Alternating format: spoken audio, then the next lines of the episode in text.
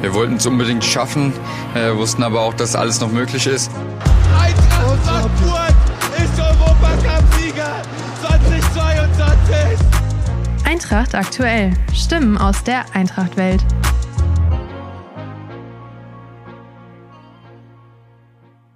Dino, erstmal herzlich willkommen. Hier, wie mit allen Pressevertretern abgesprochen, eine andere Pressekonferenz heute vor dem Auswärtsspiel gegen Mainz 05.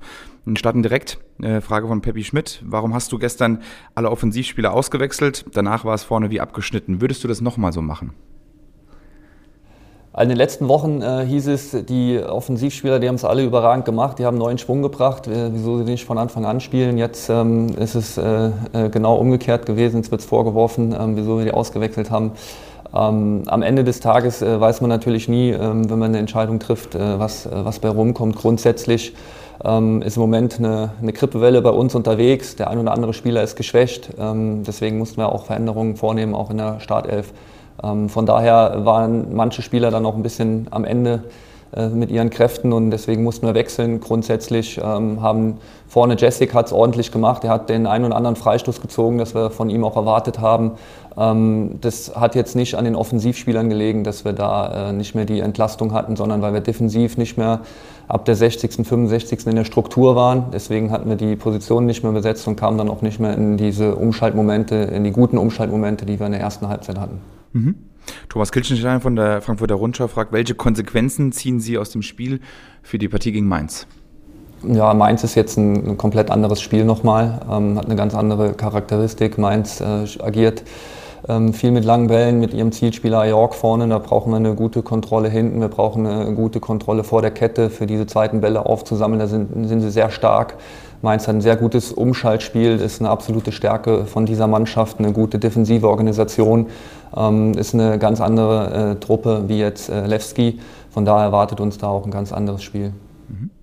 Carsten Schellern äh, vom Hessischen Rundfunk. Darmstadt und Sofia waren jetzt noch kein Feuerwerk. Äh, was stört Sie aktuell noch im Spiel Ihrer Mannschaft? Ja, also ich würde jetzt nicht sagen, was, was stört mich. Insgesamt sind wir jetzt gerade am, am Beginn äh, einer Entwicklung. Das ist ein Prozess, der jetzt mal gerade angelaufen ist. Wir sind noch nicht allzu lange zusammen. Grundsätzlich, was mir auf jeden Fall sehr gut gefällt, ist eine gewisse defensive Stabilität, die wir haben. Das hatten wir gestern in dem Spiel auch und das muss für uns jetzt auch erstmal die Basis sein. Ähm, wir haben jetzt da zwei neue Spieler integriert mit, mit William und auch mit äh, Robin, die sich sehr gut eingefügt haben. Wir haben einen neuen Spieler vor der Kette. Das sind alles Dinge, äh, da, da braucht man einfach auch ein bisschen Zeit, um das Zusammenspiel dann auch nach vorne. Defensiv ist es meistens dann ein Tick einfacher, das äh, zu stabilisieren. Und deswegen ist für uns erstmal wichtig, dass wir eine defensiv gute Stabilität haben und dann uns im Laufe der Saison natürlich auch fußballerisch entwickeln wollen. Mhm. Sonja Pahl von den Trade FFH fragt, wie hat das Team ähm, ja, dieses Spiel in Sofia weggesteckt? Was hat es für einen Eindruck gemacht jetzt ähm, beim Frühstück? Ja, also das kann ich jetzt, die Frage kann ich jetzt noch nicht beantworten. Ich äh, gehe jetzt gleich erstmal raus auf den Trainingsplatz, dann äh, werden wir das ein oder andere Gespräch führen. Meine Aufgabe bis jetzt war dann die Spielvorbereitung Mainz äh, mit den Analysten zusammengesessen, ähm, noch gar nicht so viele von den Jungs gesehen. Ebenfalls nochmal von Sonja Pahl. Wie schlimm ist die Erkältungswelle? Du hast es eben gerade schon angesprochen. Du hast auch schon was von Infusionen gesprochen, die die Spieler bekommen haben. Ja, das ist halt im Moment ein Thema bei uns. Das war letzte Woche schon ein Thema. Das ist im Moment jetzt äh, tatsächlich dann wieder. Es ist übergegriffen dann auf Makoto, auf Hugo, auf Jesper. Ähm, der ein oder andere Spieler merkt so ein leichtes äh, Kratzen im Hals. Und das ist halt im Moment so. Ähm, das können wir nicht ändern. Wir müssen nur schauen, dass wir die Hygienemaßnahmen äh, aufrechterhalten, dass wir uns vielleicht dann auch dann so ein bisschen separieren, wenn, wenn jemand merkt, äh, da ist was im Anflug im Trainerteam war, war ja Buki letzte Woche auch äh, erkältet. Ähm, von daher müssen wir da uns gegenseitig jetzt ein bisschen schützen, ähm, dass das nicht äh, überschwappt. Julian Franzke vom Kicker. Ähm, in Sofia wurde abermals deutlich, dass die Besetzung auf den Außenbahnen äh, nicht den höheren Ansprüchen genügt. Ähm, Gleiches gilt für Tuta in der Abwehr. Wie sehr würden dem Team auf diesen Positionen noch Verstärkungen gut tun? Ja, also das sehe ich nicht so. Also ich äh, stelle mich da absolut vor die, vor die Jungs. Tuta hat defensiv ein, äh, ein stabiles Spiel gemacht, ein sehr stabiles Spiel, hat offensiv natürlich äh, ein, zwei Ballverluste wieder drin gehabt, die, die wir äh, gerne abstellen wollen. Ähm, und auf den offensiven Außen, ich denke, dass Aurelio äh, vor allem auch am Anfang oder auch im ganzen Spiel besser gesagt äh, mit Welten natürlich auch eine Aufgabe zu bewältigen hatte, die er sehr gut gemacht hat. Bis auf die eine Aktion hat er ihn sehr gut im Griff gehabt, hat sich nach vorne immer wieder eingeschaltet. Es war für ihn ein extrem laufintensives Spiel. Also er hat ein, ordentliches Spiel gemacht. Ähm, auf der linken Seite äh, Jens und Ansgar auch, das war okay. Natürlich wissen wir auch, dass sie besser können, aber ich werde jetzt nicht hier über, über irgendeinen Spieler nach, nach einem Spiel dann richten. Mhm. Noch eine Transferfrage von Julian Franzke. Kolomani erweist sich wie bereits in der vergangenen Saison so ein bisschen als Lebensversicherung. Ähm, wäre das Risiko eines so späten Verkaufs aus deiner Perspektive überhaupt vertretbar als Trainer? Ja, also zu Kolo haben wir jetzt, glaube ich, schon 400.000 Fragen beantwortet. Ähm, da gebe ich jetzt gar keine Auskunft mehr. Mhm. Roland Palmert von der Bild. Also kommen wir zum Thema Mainz. Vorgänger Glasner hatte letzte Saison große Probleme. Den riesigen Ajork, den du schon angesprochen hast, äh, Dino, ähm, den könnte man kaum verteidigen. Welchen Plan hast du? Ein fester Bewacher oder ähm, so auf die Defensive vertrauen wie zuletzt? Ja, also grundsätzlich ist, wenn ein Spieler fast zwei Meter groß ist und äh, unsere Spieler die, dieses Gardemaß vielleicht dann nicht haben, äh, kannst du natürlich nicht alles verteidigen. Er wird Kopfbälle verlängern, er wird auch Bälle festmachen, weil es insgesamt natürlich auch ein hervorragender Spieler ist. Wir müssen das Ganze im Kollektiv ähm, verteidigen. Wir müssen dahinter natürlich gut stehen, für die verlängerten Bälle aufzunehmen. Wir müssen von vorne gut schließen, dass wir äh, guten Kontrolle, gute Kontrolle haben auf die zweiten Bälle. Ähm, insgesamt ist es immer eine Frage des Kollektivs. Ebenfalls nochmal eine Frage zu Personal. Wie sie verändert Neuzugang Richter das Mainzer Spiel und gewisser Art und Weise vielleicht auch deinen Spielplan? Also wie jetzt ein Spieler das Mainzer Spiel verändert, ich kann mir jetzt nicht vorstellen, dass das äh, so einen großen Einfluss hat. Das ist ein sehr guter Spieler, der beidfüßig ist, der auf der Zehnerposition in beiden Halbräumen, also im 3-4-3 agieren kann, ähm, der sehr torgefährlich sein kann. Ähm, aber ich glaube nicht, dass das jetzt auf die Statik des Spiels äh, von Mainz 05 einen riesen Einfluss hat. Andreas Schirmer von der DPA fragt nochmal zu gestern. In der ersten Halbzeit funktioniert das Spiel der Eintracht streckenweise sehr gut. War das schon so ein bisschen Kostprobe deiner Spielweise, die du so anstrebst?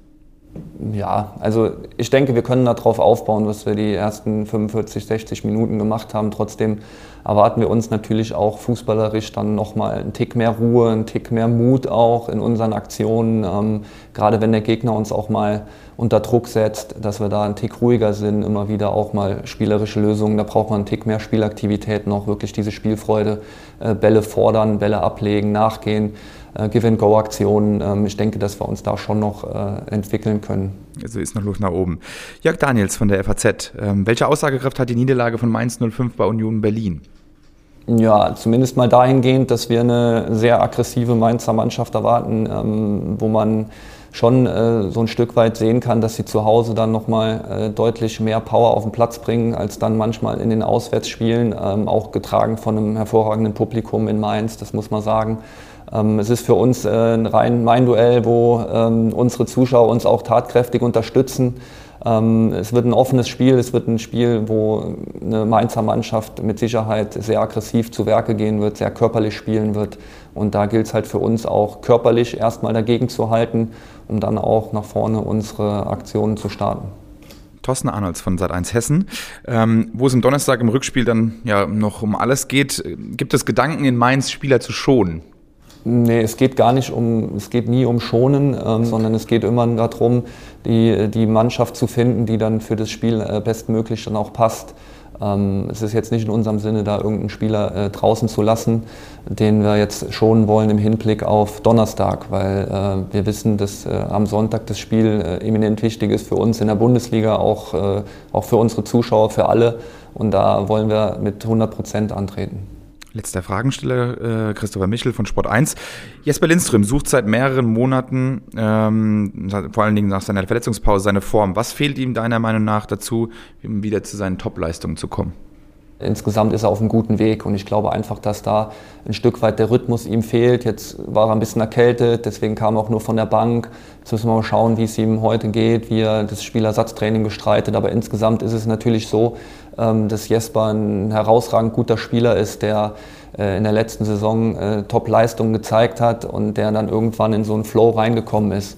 Die Verletzung hat ihn dann ein bisschen aus der Bahn geworfen, was normal ist. Dann, dann kam er zurück, dann hatte er mehr Kurzeinsätze und Äh, eigentlich ist es jetzt dann auch mit der neuen Saison das erste Mal, dass er wieder in der Startelf gestanden hat und da sollte man ihm auch schon eine gewisse Zeit zugestehen, um da wieder in seinen Rhythmus reinzukommen.